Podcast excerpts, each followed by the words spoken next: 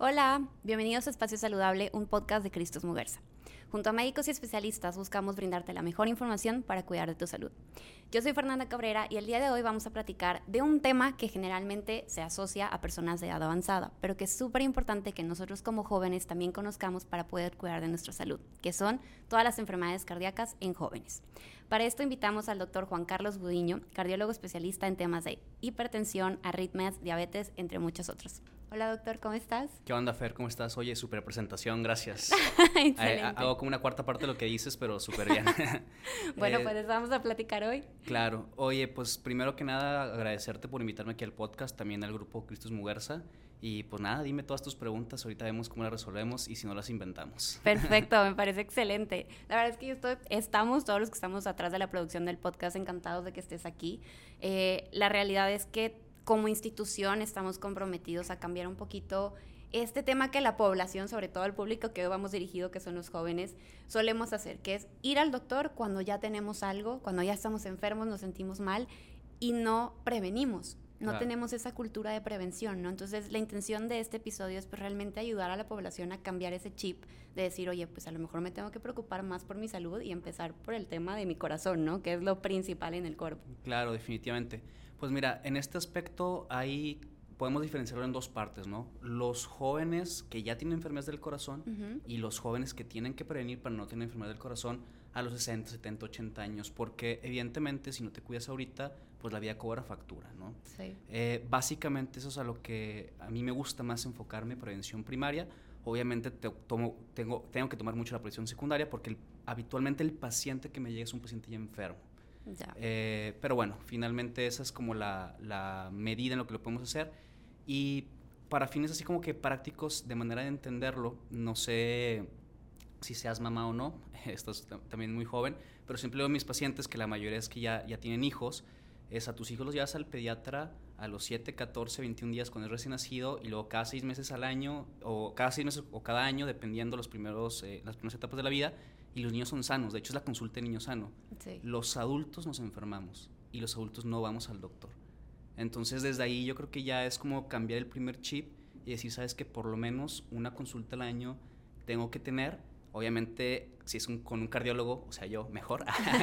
Pero no, en realidad desde el médico general, el médico eh, familiar, el médico internista, cualquier doctor te puede pedir un perfil de lípidos, te puede pedir un una, una, glucosa, etcétera, y desde ahí ir viendo las tendencias que tienes a lo largo de los años y puede hacer modificaciones. Yo creo que desde ahí eh, debemos de partir.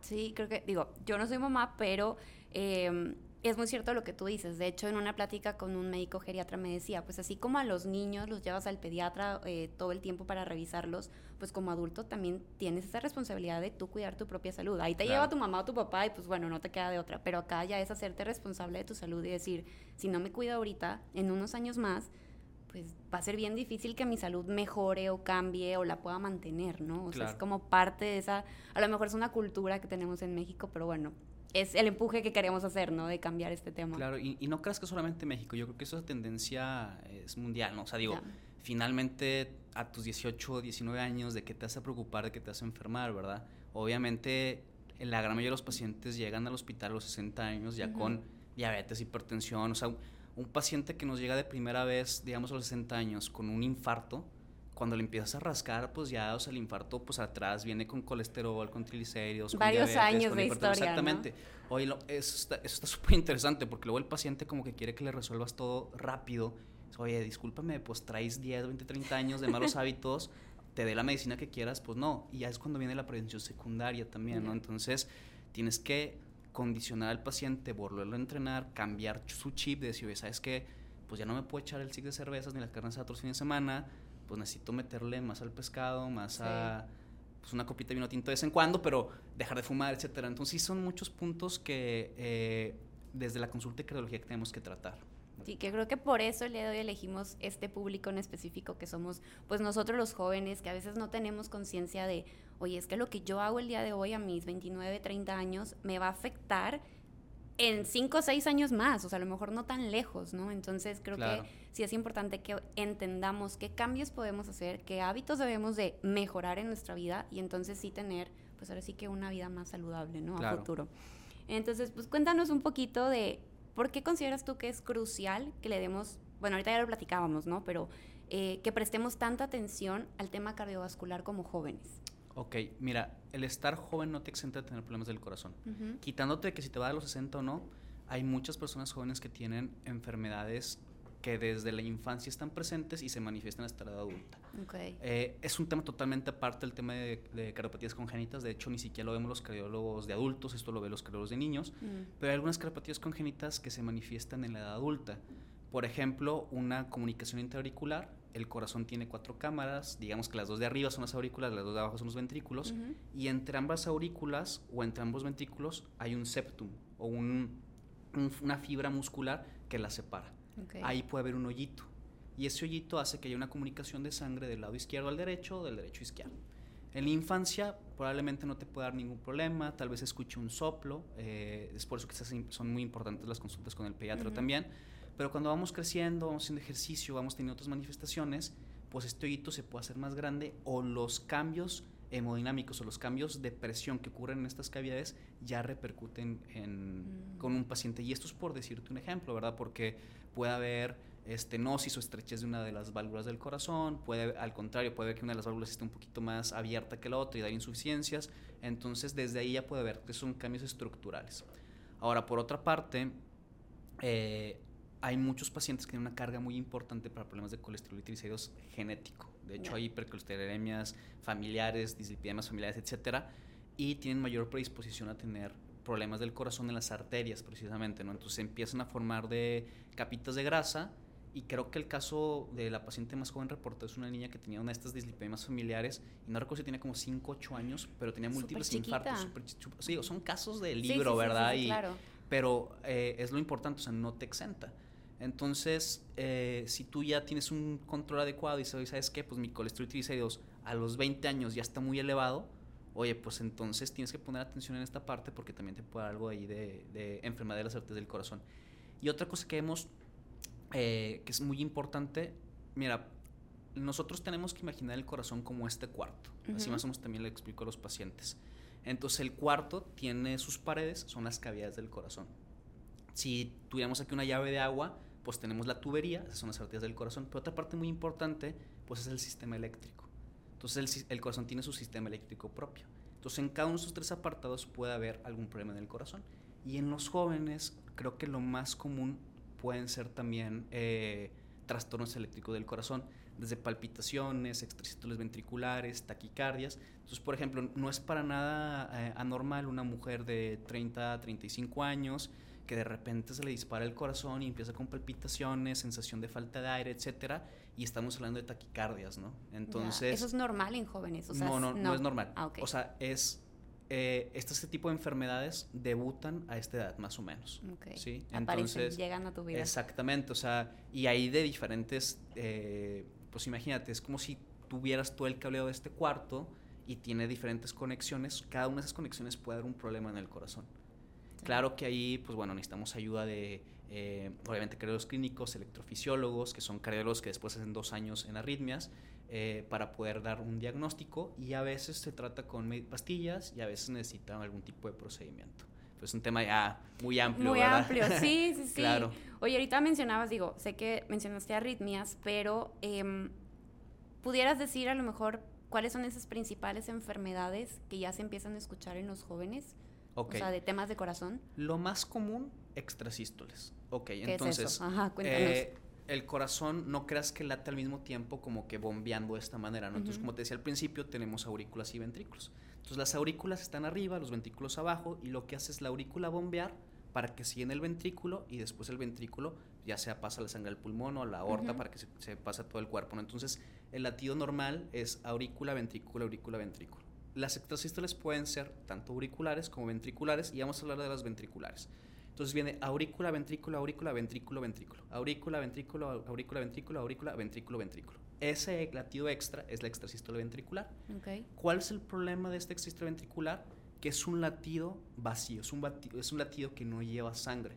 Entonces cuando ocurre, cuando ocurren muchas o muy seguidas, pues imagínate que son latidos que van a pasar al, a la aorta sin sangre oxigenada. Entonces el paciente puede tener síntomas. O pueden ocurrir también tan rápido o ser eh, tan molestas que el paciente siente como piquetitos o algún revoloteo en el, en el, eh, en el pecho. Muchos pacientes o mucha gente, eh, me, incluyo, las tenemos. O sea, no, es, no es anormal tener extrasístoles, pero de repente te das cuenta que es una, dos en el día. Si yo te pongo un estudio de 24 horas que te está checando, o sea, sí podemos tener. Aquí lo que tenemos que ver es cuánta cantidad de extrasístoles hay durante un día para poder decir, oye, ¿sabes qué? Pues iba a repercutir en algún momento y obviamente los síntomas. O sea, no es lo mismo que yo tenga 100 en un día, por decirte un ejemplo, y no siento absolutamente nada, a que otra persona tenga 100 y sea súper sintomático y que disminuya su calidad de vida, etc. Eh, yo creo que también es otro punto que debemos de tomar un, poquito más adelante. Habitualmente el paciente cuando le dicen que tienes algo del corazón o cuando sientes algo en el pecho viene un estrés adicional la mente te juega. Exactamente, entonces, eh, digo, es así como un caso, pues no, no, me da risa, va, pero eh, yo ya sé que el paciente que me consulta a las 8 de la noche en viernes o a las 10 de la, a 10 de la mañana en sábado, es un paciente que se sintió mal y se puso súper ansioso y, y, dijo, necesito, ir al doctor, por favor, ya, sálvame. Y la realidad es que muchas veces, pues, eh, es más de tranquilizarlo. Obviamente lo estudias y todo lo demás, ¿verdad? Pero este, sí es, es un poco habitual también ese tema. Por ejemplo, ahorita que mencionabas este caso de que es normal sentir ese tipo de palpitaciones. O sea, si yo soy una paciente sana y siento esto, ¿es algo que tengo que ir a checarme luego, luego? O, o cómo... Vaya, si nos puedes describir un poquito más sobre los síntomas, en qué momento es cuando dices, sabes que tengo que acudir con un especialista, como para ir entendiendo este tema. Claro, mira, fuera de la, la consulta de check-up anual, yo creo que cualquier manifestación que tengas de ahora sí, de la barbilla hasta el ombligo, debe ir la, debe ver un cardiólogo, ¿sí? O cualquier médico. ¿Por qué? Porque a veces hay detallitos muy finos que para ti puede haber que no, o sea, que no tenga importancia, pero ya cuando lo ve eh, alguien que lo ve tanto, tanto, tanto, tanto, dice, oye, ¿sabes qué? Pues esto puede ser aquello, puede ser aquello. Y con dos estudios básicos fuera de los laboratorios, que es un electrocardiograma y te ves un ecocardiograma, pues te dicen, sí, sí tienes algo o no, no tienes nada, no te preocupes, ¿no? Entonces, en, el caso de las extrasístoles, yo eh, diría o le recomendaría a la gente que es cuando tengan estos síntomas y que sean molestos, acudan a, acudan a consulta. ¿sí? Recuérdanos los síntomas, por favor. Pueden ser desde palpitaciones o sensación de revoloteo, piquetitos o inclusive falta de aire también. O sea, por ejemplo, si yo soy eh, un adulto sano y estoy haciendo ejercicio y me falta mucho el aire, o sea, más de lo normal, entonces ya sería un síntoma en el que tengo eh, que... claro, fíjate que esa parte también es súper interesante porque cuánto es lo normal, ¿verdad? O sea, no es... Ajá, ¿cómo lo mides? Exactamente, no es lo mismo si tú corres todos los días 30 minutos y de repente, no sé, llevas 30, o sea, llevas un mes corriendo 30 minutos y de repente, pues a los 20 te cansaste, ¿no? Entonces, o sea, ahí ya llama la atención y sabes que pues esto no es normal y puede ser fíjate que a veces es nada más como, tienes que diferenciar entre esta sensación de falta de aire y sensación de ahogo. O sea, la sensación de ahogo es que ya no te entra aire, eso sí ya es un dato de alarma y te tienen que ir a, revisar, ¿no? Pero también viene el otro caso del paciente que es sedentario, que no hace nada de ejercicio y de repente se quiere ir al gimnasio a... Hacer dos horas de gym. Oye, nos vamos de mañana de vacaciones y necesito bajar todo lo que no bajé, ¿no? Entonces, eso también puedes tener molestias por desacondicionamiento, ojo, falta de aire, nunca dolor de pecho, ¿sí? Eh, y necesitas saber bien la diferencia. También creo que también tienes que ser un poco realista y decir, sabes que pues si nunca he corrido, nunca he caminado, pues tengo que empezar ahora sí desde lo más básico, ¿no? Ya, ok, perfecto, muy bien. Pues bueno, ahorita hablamos ya como de este tipo de enfermedades. No sé si haya otra enfermedad que sea muy común en los jóvenes. Mm, pues no, mira, realmente eh, tal vez valga la pena diferenciarlo, el ataque de ansiedad. Okay, Sí, Sí. Creo que aparte, más ahorita que se escucha mucho y se habla mucho de este tema y que yo creo que yo en lo personal lo he vivido y es una sensación horrible. Entonces creo que sí podría valer la pena platicar un poquito sobre esto. Y, te lo digo porque eh, yo creo que la gente que ahorita va a mi consulta, tenemos otras, este, pues tenemos muchas herramientas en internet, ¿no? Donde ven el perfil del doctor y la gente joven suele ir conmigo porque pues nos sentábamos, platicamos y literal pues de repente hasta te tutean y todo lo demás y no tiene ningún problema, ¿no? Eh, creo que hay un poquito más de confianza en eso y como te decía al principio pues muchas veces van por temas de ansiedad, ¿no? Entonces bueno, para no hacerle más de cuento largo, sí puede haber dolor de pecho en un ataque de ansiedad, sí puede haber sensación de falta de aire, sí puede haber sudoración. ¿Qué no hay o qué es diferente? Una, que las enfermedades del corazón por lo general, pero no siempre, pero por lo general se manifiestan con el esfuerzo. O sea, alguien que sube escaleras, que está eh, haciendo ejercicio y vienen los síntomas, el ataque de ansiedad, ¿no? El ataque de ansiedad, pues esta es una situación de mucho estrés, o ya sabes que es que la carga laboral y que mi jefe me regañó, entonces ahí ya es un diferenciador, ¿no? Y que el dolor de eh, enfermedad cardíaca puede irradiarse hacia el brazo izquierdo, hacia la mandíbula izquierda, e inclusive hacia la boca del estómago, entonces eso también cambia. Cuando estamos hablando de angina, que no es la situación grave que te lleva luego al, hospital, el dolor debe mejorar en alrededor de 20-30 minutos cuando estás en reposo. Okay.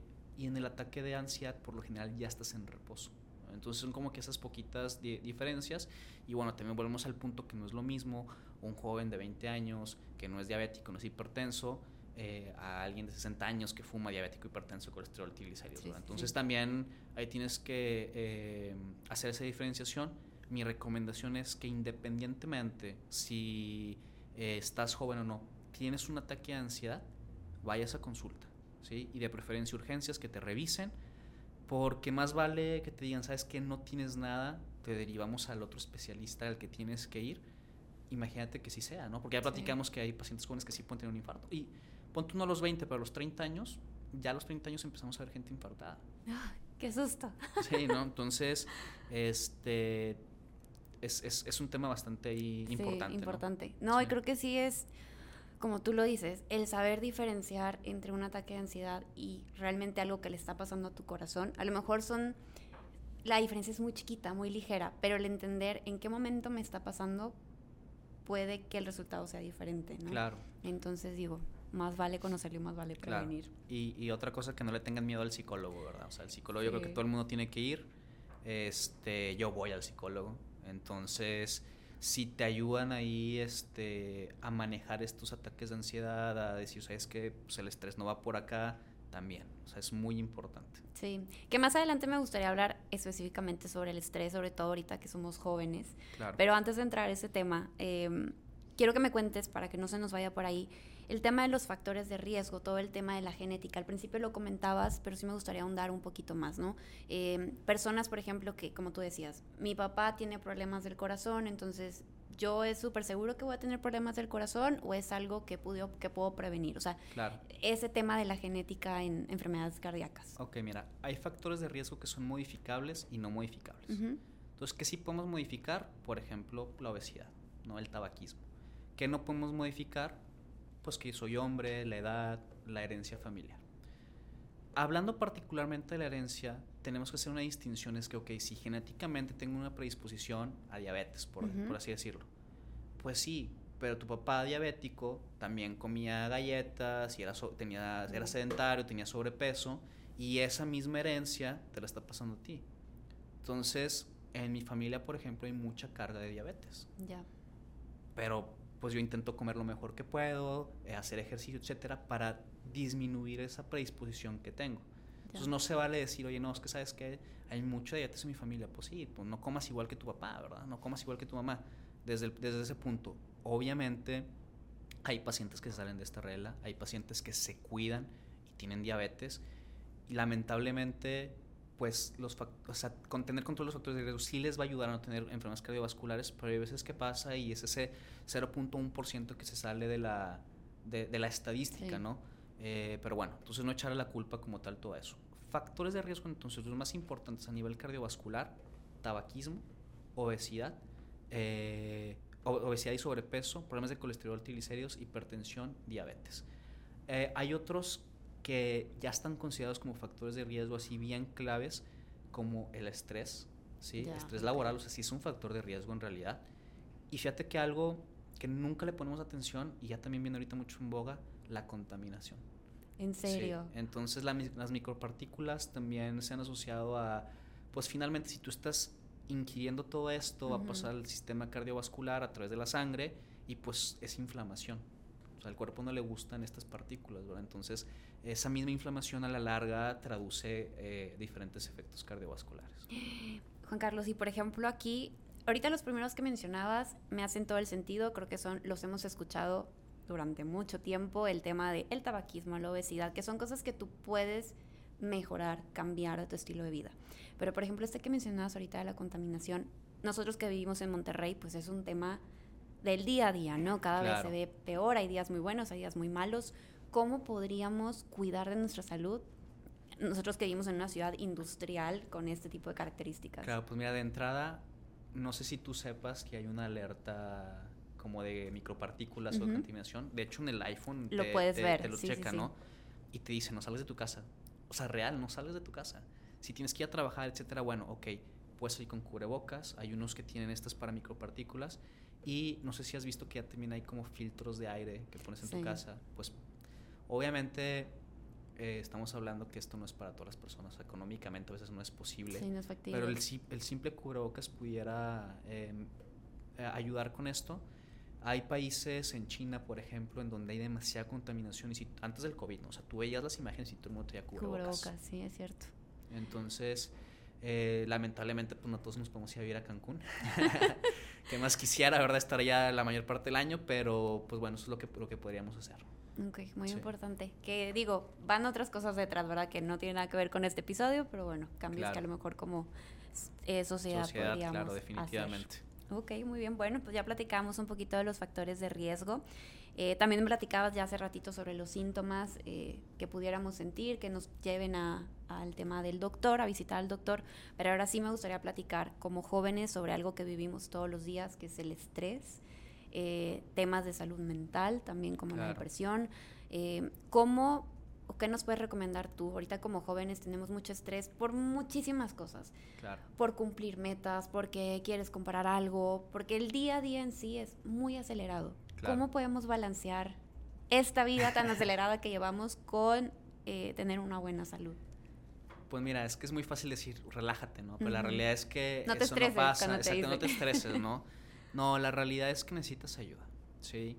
Y yo soy de, pues, de, tu misma generación, de esta generación de jóvenes, en donde estamos acostumbrados a, todo, a tener todo de manera inmediata. ¿no? Sí, correcto. Y lo hemos platicado, o sea, se ha platicado muchísimas veces que antes te tenías que esperar una serie pues, semana tras semana para verlo, ¿no? Y creo que lo último que pasó fue, fue Game of Thrones, pero si no te esperas, ya puedes ver en demand, ¿no? Y es lo mismo, ¿no? O sea, quieres algo ahorita, pues está Amazon. Sí. Cualquier cosa. Entonces, estamos acostumbrados a obtener las cosas rápido. Rápido.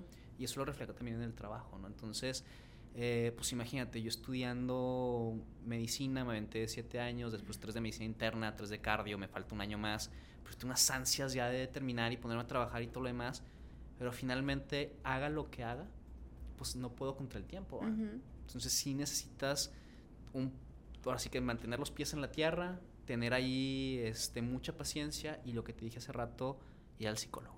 O sea, es súper importante. Tienes amigos, tienes mamá, tienes papá, puedes platicar con quien tú quieras en un foro de internet, pero nadie va a individualizar tu caso y nadie te va a decir exactamente qué es lo que necesitas. Entonces, por ejemplo, estás súper estresado en el trabajo, tienes que sacar eh, los pendientes, lo que tú quieras, pues tienes dos opciones. O te enojas demasiado y te súper estresas o dices, ¿sabes qué? Pues voy a hacer una lista de qué es lo más importante que tengo que hacer lo, y número del 1 al 10 y le doy mi... Exactamente. ¿Sabes dónde aprendí eso? Con el psicólogo. Y probablemente me lo dijo mi mamá y me lo dijo mi papá, no les hice caso. Claro. Tuve que ir a pagar consultas y las sigo pagando, ¿verdad? Y un año de terapia para que pudiera entenderlo. Exactamente. Y otra cosa súper importante es aplicarlo. Finalmente, eh, creo que nosotros tenemos control de casi todo lo que nos rodea. O sea, imagínate, ahorita pues me asomo ahí contigo, te tiro el agua y se moja tu iPad, ¿no? Y tú tienes dos opciones. O te súper enojas y me, que me voy a morir, lo que tú quieras. Oye, no pasa nada, pues este, ahí te paso la factura, ¿no? O sea, ya más tranquila, ¿no? Entonces también es como reacciones de las cosas. Pero esto se trabaja, o sea, no es al día, o sea, en cambio de día digo, ah, no, ya voy a ser súper buena, no, no, no, no. O sea, esto es algo de estar trabajando y trabajando y trabajando y trabajando. Eh, Fíjate que eh, yo ahorita me voy a ir a Barcelona eh, un año a hacer, sí, a terminar de estudiar. voy a hacer algo que se llama cardiología deportiva, si quieres te platicamos de eso, y rehabilitación cardíaca. Okay. Entonces, en parte de la rehabilitación cardíaca es el paciente que ya tuvo un evento cardiovascular y que mediante esta rehabilitación lo vas a poner a hacer ejercicio para que mejore su rendimiento cardíaco y todo lo demás, pero súper importante, es un equipo. En este equipo va un nutriólogo, va un psicólogo, incluso un trabajador social, obviamente enfermera, fisioterapeuta, todo lo demás. Pero hablando del psicólogo, el paciente que ya tuvo un evento cardiovascular, él está acostumbrado a comer de cierta manera, está acostumbrado a fumar, está acostumbrado a tomar, no está acostumbrado a tomar medicinas.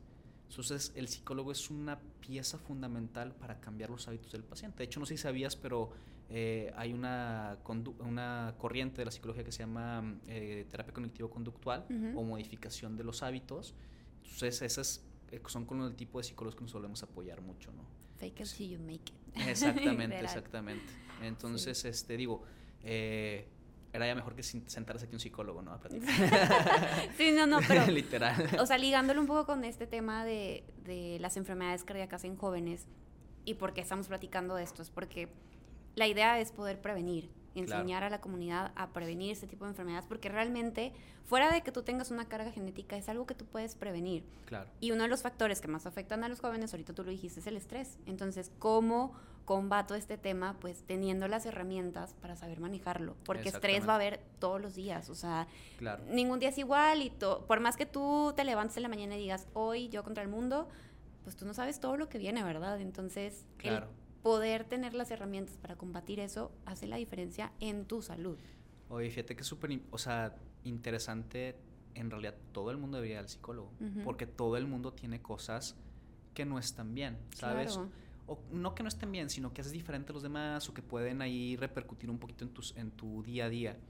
Eh, la gran mayoría de la gente tiene la percepción de que, aún, ¿no? De que pues ahí van los loquitos y yo no necesito, yo puedo con todo yo, yo invitaría a la gente, toda, toda, toda la gente, a generar una, una consulta.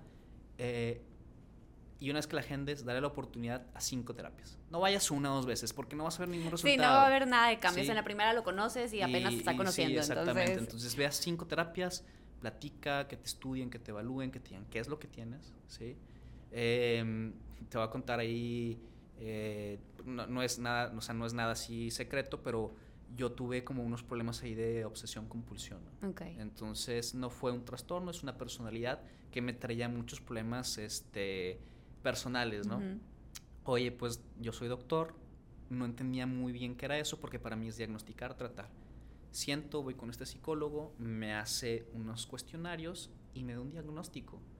Y en el momento que me da un diagnóstico me dijo, wow, o sea, sí, sí es cierto, sí existen las enfermedades eh, psicológicas, ¿no? los trastornos mentales, etcétera. Entonces, a partir de ahí, trabajé y con todas las recomendaciones que salieron, entonces eh, sí tienes que tener como que un la idea de que esto sí existe, o sea, sí es verdad y todo el mundo se puede beneficiar de esto. Y en todos los aspectos. En todos los aspectos. O sea, mejora toda tu vida, eso está comprobado, yo también lo he comprobado, mejora desde tu rendimiento laboral, con tu, vida social, eh, con tu familia, si tienes pareja con tu pareja, o sea, tú te sientes bien también, ¿no? O sea, si tú estás bien, estás bien con los demás, ¿no? Exactamente. Eh, y, y, ya de cosas así más específicas, pues él también te puede ayudar a dejar de fumar, ¿no? O este estrés, ansiedad que tienes de, oye, ¿sabes qué? Es que tengo un problema del corazón y me acaban de poner dos stents y me voy a morir, pero tengo 60 años y tengo dos hijos. Oye, espérate, te estás haciendo tú cosas que ni siquiera sabes si va a pasar, relájate, o sea, literal, relájate, pero si tú, si yo voy contigo, perdón, si el paciente viene conmigo a la consulta, pues yo habitualmente lo que es es pastillas y platicamos y todo eso demás, pero no tengo ese seguimiento continuo porque para empezar ni siquiera estoy preparado. Entonces sí, creo que eh, nos tenemos que apoyar mucho de la, de la psicología, ya estamos en el 2023, o sea, ya no, ya no hay excusa, ¿no? Sí, y creo que a lo mejor muchos dirán, como es que estamos hablando de temas eh, cardiovasculares, pero es que no saben, no solamente es en el tema de cardiología. Todos los doctores con los que yo he platicado en estos episodios hacen la recomendación de incluir ya a la terapia psicológica. Claro. Ya no es solamente un médico el que te, tiene que estar viendo, es un equipo multidisciplinario. Claro. Eh, por ejemplo, platicábamos con el doctor Arana en tema de mm, eh, todo lo gastro, bariatría, exacto. Y él decía, es que tiene que estar esta persona porque en tu vida va a haber cambios y tiene que haber un seguimiento de alguien que te ayude a que cumplas esos cambios en el, y que te sientas bien en el camino, ¿no? Entonces, creo que aplica lo mismo para acá en el tema de toda la ansiedad, la depresión, porque esto cada vez se ve más en jóvenes, el tema de suicidio también. Entonces, el incluir este profesional de la salud, porque es un profesional de la salud a final de cuentas, dentro del tratamiento hace la diferencia en todo. Y, y, son hábitos, o sea, finalmente eh, fuera del estrés, lo que te llevó en la gran mayoría a tener un problema cardiovascular fueron tus malos hábitos. Sí. Que, que, hablando ahorita de hábitos, eh, estaba viendo tus redes sociales y vi que estás subiendo como un reto, o sea, he visto varios reels de ahí de retos que estás haciendo de cambio de hábitos en tu vida, ¿no? Entonces, platícanos un poquito por qué lo estás haciendo, de qué se trata. Claro, mira, eh, para poner el ejemplo, más que nada, pero también me servía de motivador para mí. Yo siempre fui una persona que hice mucho ejercicio desde secundaria, prepa, ¿no? Este, y he tenido diferentes cambios en mi vida físicos, ¿no? O sea, de repente pues dejas de hacer ejercicio y te va la comida y subes y bajas y todo lo demás. Pero como me voy a dedicar a la parte, eso que te digo, de cardiología deportiva, rehabilitación, ejercicio, todo lo demás, pues yo no le puedo decir a mi paciente, oye, pues vete a correr si yo no hago nada de ejercicio, ¿no? Entonces empezando por ahí. Pero te das cuenta que no solamente es el ejercicio, o sea, el comer bien, pues ya te ayuda a que te sientas bien, vayas mejor al baño, el dormir bien, pues al día siguiente estás súper bien, ¿no? Entonces son diferentes cosas. Gracias a Dios, yo nunca fumé. O sea, te puedo decir que tal vez allí en la prepa pues, me compartieron un cigarro y todo lo demás. Y una sola vez, me acuerdo mucho, me compré una cajetilla. Perdón, mamá. sí, no, sí, sí, sí. Yo creo vivía solo. Eh, era foráneo. Me, me, me, fumé un cigarro de esa cajetilla. Y luego la vi y dije, ¿qué estás haciendo? Y me acuerdo mucho, la aventé y de ahí no volví a agarrar un cigarro, ¿no? Y hoy digo, híjole, qué triste, imagínate tener 31 años, subir escaleras y cansarte porque no haces ejercicio y porque fumas. Entonces, tienes que aprender a valorar tus pulmones, a aprender a valorar tu corazón. Estás aquí dando lata gracias a ellos, ¿no? Entonces, si no te cuidas tú, nadie más te va a cuidar. La pastilla que te dé, la recomendación que te dé, no va a servir, no Va a servir absolutamente nada, de nada, ¿no? Entonces, no sé si sabías, pero por ejemplo, fumar aumenta el riesgo de tener enfermedades del corazón de 3 a 5 veces de que alguien no, que no fuma. Y tú me puedes decir, no, es que nada más fumo un cigarro al día, pero el fin de semana sí con mis amigos me echo la cajetilla. Es lo mismo. Sí fumas, o sea, no te hagas. Uno no es ninguno. O sea, sí fumas. Entonces, desde ahí ya tienes que también tener esa conciencia, ¿no? Y creo que es la excusa más común y que más escuchas en todos lados, ¿no? De que no, yo soy fumador social. O sea, nada más cuando salgo de que sí, pero te avientas una cajetilla y media. O Es exactamente lo mismo. Oye, déjate una cajetilla el, el jueves. Ah, es que tan social eres, ¿no? No, sí, pues, es que salgo desde el miércoles. exactamente, exactamente. Tengo miércolitos y juevesitos. Exactamente. Entonces, este, desde ahí ya, ya podemos empezar a hacer algunas modificaciones. Sí. Ya, wow. Que son cosas bien chiquitas, ¿no? Claro. oye, pues imagínate si ya le estás metiendo a la mochila el, oye, pues no hago ejercicio. No como frutas y verduras. Fumo y de repente ya, salen, ya sale el problemita ahí de colesterol, triglicéridos, prediabetes. ¿No? O sea, es estarle sumando y sumando y sumando y sumando y de repente te, genera este, estos problemas. Ahora, eh, en mi formación de, cardiología, pues vi muchos pacientes que entrando a los 60 años o incluso un poquito más jóvenes, 40, 50 años, infartados. ¿Y sabes cuál era su único factor de riesgo? ¿Cuál? El tabaquismo. El factor común. O sea, digo, era, si tú les querías rascar otras cosas, no había algo más. Era gente que hacía ejercicio, o sea, gente, gente sana. Gente sana eh, y fumaba.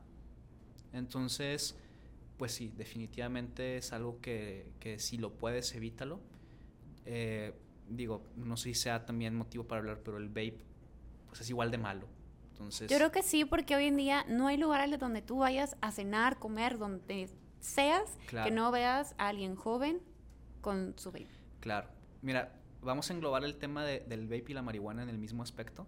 este, mucha gente dice, ah, la marihuana es muy buena y lo que tú quieras, sí, tendrá algunas propiedades. Este, no vamos a tocar esa parte, pero vamos a hablar de el humo inhalado. Entonces, cuando tú estás respirando aquí, no sé, aunque estemos haciendo un chorro de calor allá arriba, allá afuera 50 grados, o ahorita aquí bien rico 21 grados, tu vía aérea se encarga de preparar ese aire para que tú lo, tus pulmones lo puedan recibir. Entonces, en este, en este, de la nariz a la, al, digamos, a la tráquea, viene un proceso de cambio de temperatura para que tú puedas inhalar este aire a 37 grados. Eh, o lo que sea tu temperatura corporal. Cuando tú estás inhalando el humo, pues es un producto de la combustión que ocurre a 100 grados. Entonces, de entrada, esa entrada, el hecho de que ya estás metiéndote humo al cuerpo, ya estás dañando tu, tu vía aérea. Porque este calentamiento excesivo pues daña ahí la mucosa, etcétera, las células. Entonces de ahí ya puede haber diferentes Eh, pues imagínate, cáncer de lengua, cáncer consecuencias, de... Eso, consecuencias, ¿qué, tipo de consecuencias Sí, o sea, como, o sea, sobre todo cáncer, ¿no? O, temas de bronquitis, ¿no? Pero cáncer de lengua, laringe, eh, pulmón, ¿no? Ahora, el vape, su producto de, de combustión, pues son derivados de alcoholes. Ya. Entonces estás, además de inhalando este producto caliente, estás inhalando un derivado del alcohol que es tóxico para la vía aérea. Entonces, el, pues no inhales nada, mejor. Mejor, mejor busco otra manera de calmar la ansiedad. no inhales nada. y todos aquí, sí, claro, vamos a No inhales nada. Este, esa sería la mejor recomendación, ¿verdad?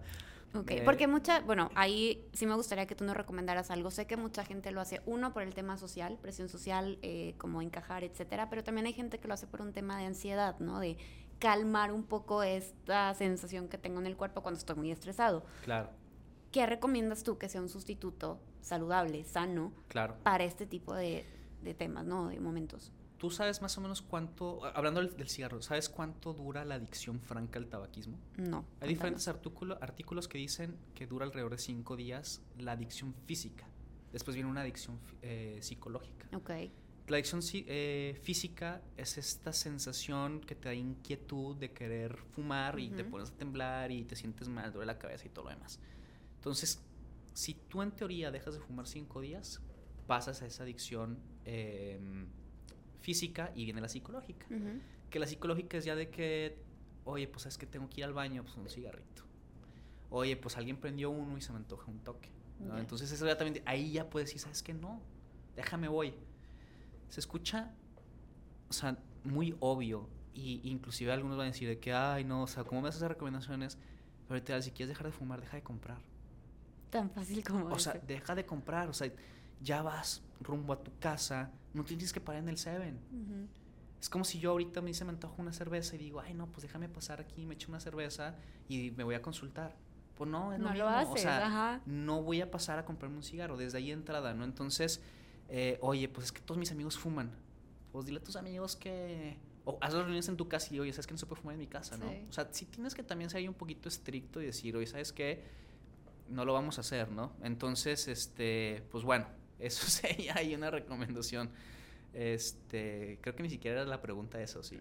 No, sí, sí, sí, O sea, ¿qué recomendaciones puedes hacer para hacer ese cambio de, oye, pues en vez de echarme el cigarro, agarrar el vape, ah, ya, ya. pues entonces, bueno, entonces ¿qué puedo hacer? Eh, y la otra es ejercicio. o sea, el ejercicio es un muy buen liberador de estrés y además que tienes este liberación de endorfinas, otras moléculas que también te ayudan para relajarte, ¿no? Entonces, el ejercicio, todo el mundo tiene que hacer ejercicio. O sea, eso no tampoco hay una opción. Hay tres enfermedades en las cuales el ejercicio está prohibido. Muy pocas pacientes lo tienen. Que sería de cuenta una disección de la aorta, una estenosis órtica severa, una cardiomopatía hipertrófica, que tendrías muchos síntomas. Pero si tú no tienes eso, corre 20 minutos, por favor, baja y sube las escaleras. No tienes ningún, o sea, no hay ninguna excusa, ¿verdad? Qué, qué padre que dices ahorita de los 20 minutos la realidad es que con caminar 20 minutos al día ya hace la diferencia. O sea, no tienes que correr un maratón, no tienes que irte al gimnasio a levantar, no sé, 200 libras en peso muerto, no, camina. Oye, es que cómo empiezo a hacer ejercicio, es que no sé qué, en tu, por tu casa hay un parque, camina. Tienes mascota, se va a caminar. Exactamente, exactamente. Entonces, este, no hay excusa. Muy bien, perfecto. Pues bueno, creo que hemos platicado de muchísimos temas y creo que todos impactan directamente a los jóvenes, a nosotros que estamos jóvenes en este momento. Em, antes de irnos, doctor, si nos puedes recomendar a lo mejor dos, tres cosas que quieres que la comunidad se lleve el día de hoy de esta plática. Claro, ok. Entonces, si estás joven, sí puedes tener enfermedades del corazón. Si no las tienes ahorita, eventualmente la vida cobra factura y a los 60, 70 años puedes tener la repercusión de los males hábitos que tuviste ahorita. Cuando te hacen las recomendaciones de comer frutas y verduras, hacer ejercicio, las debes de hacer. Si se ha demostrado que esto va a ayudar a tu salud cardiovascular. Evita el cigarro, de plano no fumes nada, limita el consumo de alcohol. Sí se puede tomar, o sea, de repente dos, tres cervezas, inclusive eh, al diario, aunque preferentemente nada más limítalo para el fin de semana, se vale. Hay de cerveza a cerveza. Ahorita que sacaron las ultra, que por ejemplo tienen menos calorías, pues es mucho mejor que una cerveza oscura. Entonces, eh, tienes que negociar también contigo, no ser, eh, no tener una conducta de ser súper limitante y decir, no, no voy a hacer esto, porque la, el que puedas mantener una vida así se vuelve más complicado. Tienes que ser flexible, eh, creo que eso es un tema importante, la flexibilidad para tener buenos hábitos. Entonces, pues básicamente, después de los 20 años, la Sociedad Americana del Corazón recomienda que todo el mundo tiene que ir al cardiólogo por lo menos una vez al año. Y si no es un cardiólogo, por lo menos ir con un médico internista, médico general, hay que hacernos eh, chequeo de glucosa, eh, diabetes, hipertensión, etcétera. Tengo un buen control del peso y pues básicamente. Muy bien. Que ahorita que lo mencionas en la parte de chequeos, recuerden que puede ser tan básico como un paquete de estudios de laboratorio. O sea, tampoco significa que tengo que ir a hacerme 80 estudios. O sea, ya existen paquetes que incluso en Cristos Mujerza tenemos. Exactamente. Eh, que te puedes hacer un chequeo básico y al día siguiente tienes tus resultados y te lo checa un doctor. No hay check-ups para todo tipo de edades, para todo tipo de perfiles. Entonces, digo, no dejarlo pasar porque, ay, no sé dónde existen muchísimas opciones. Y ahorita estamos hablando de la parte cardiovascular, pero hay otras cosas de cáncer de mama, cáncer de colon, eh, cáncer de próstata, que estos mismos check-ups lo incluyen. Entonces, eh, pues sí, es muy importante. Y si ya están las herramientas y el mismo doctor te lo va a interpretar, que así es en el caso del grupo, entonces eh, totalmente recomendado. Muy bien, muchas gracias. Y antes de irnos, cuéntanos dónde te podemos encontrar, dónde consultas, tus redes sociales, etcétera. Claro. Pues mira, ah, voy a consultar hasta el 15 de septiembre porque te comento, eh, el 18 de septiembre ya, te nos vas a ya me voy, exactamente. Pero eh, tengo mi consultorio y espero tener ahí el consultorio regresando en Cristus Mujeres Alta Especialidad, en el área de medicina cardiovascular, el consultorio 11. Mi secretaria se llama Betty. Saludos, Betty. Este, y mis redes sociales, estoy activo en Facebook y en TikTok como doctor.gudiño. Y ahí en Instagram no me dejo poner la ñ, entonces es doctor.gudino. Ahí me pueden seguir. Eh, doy recomendaciones. A partir de cuando esté allá en, en, Barcelona van a ser un poquito más enfocadas al deporte. Pero eh, finalmente, pues eh, ahí podemos estar en contacto en las redes sociales. Perfecto, pues muchas gracias. Vamos a dejarle la información del doctor, ya saben, en la descripción del video y de, em, de este podcast, de este episodio. muchas gracias por estar con nosotros. Creo que estuvo muy padre la plática. Claro, un placer. Y bueno, ya saben que si les gusta este episodio, por favor, ayúdenos a compartir, a comentar y nos vemos a la próxima. Bye. Nos vemos.